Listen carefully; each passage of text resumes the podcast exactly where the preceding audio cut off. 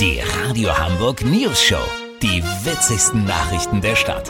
Mit Olli Hansen, Jessica Burmeister und Peter von Rumpold. Guten Tag. Helgoland, die einzige deutsche Hochseeinsel, ist komplett Corona-frei, aber weil sie offiziell zum Landkreis Pinneberg gehört, gilt hier trotzdem die Ausgangssperre. Mhm.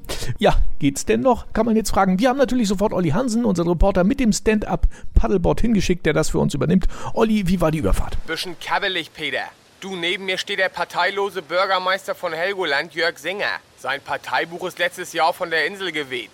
Wegen der steifen Brise hat das Virus auch keine Chance, sich hier auszubreiten. Die kleinen Biester kriegen eine Mittelohrentzündung oder werden gleich auf die Kanaren weitergeweht. Ja, aber mal zurück zur Ausgangssperre. Äh, trifft die Insulaner das jetzt denn wirklich so hart? Ich meine, so viel kann man da ja nicht machen. Ja, Peter, das mal wieder diese typische Festlandüberheblichkeit. Das kommt hier gar nicht gut an. Das Eiland ist immerhin ein Quadratkilometer groß. Nicht umsonst hat Helgoland den Ruf der Insel, die niemals schläft. Ich meine, klar, die ganzen Jazzclubs, die Musicaltheater, die Oper, das Baseballstadion, der Kegelrobben Rangers, alles dicht. Aber dennoch, was sagten Sie noch, machen die Helgoländer nach 21 Uhr? Ach so, ja, genau. Du, nicht wenige gehen noch mal zu den bunten Hummerbuden, um zu gucken, ob die mittlere wirklich rot und nicht vielleicht doch orange ist. Manch einer kann nicht schlafen und zählt die Trottellummen an der Steilküste. Wieder andere wollen nachsehen, ob heute um 21.48 Uhr wirklich Hochwasser ist, wie es im Tidenkalender steht. Also Aktivitäten en masse, weißt wie ich mein?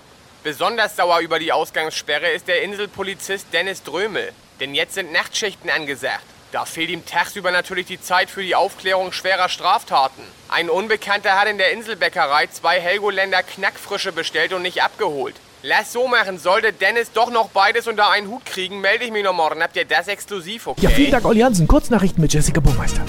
Krisenfestester Beruf 2020-21. And the winner ist, ja was wohl, Maskenbildner natürlich. Soltau, morgen öffnet der Heidepark wieder. Ja, ganz ehrlich, waren für die meisten Leute die letzten Monate nicht genug Achterbahnfahrt. Das Wetter. Das Wetter wurde Ihnen präsentiert von Helgoland. Corona-frei und doch dabei. Das war's von uns. Wir hören uns Montag wieder. Bleiben Sie doof. Bis zum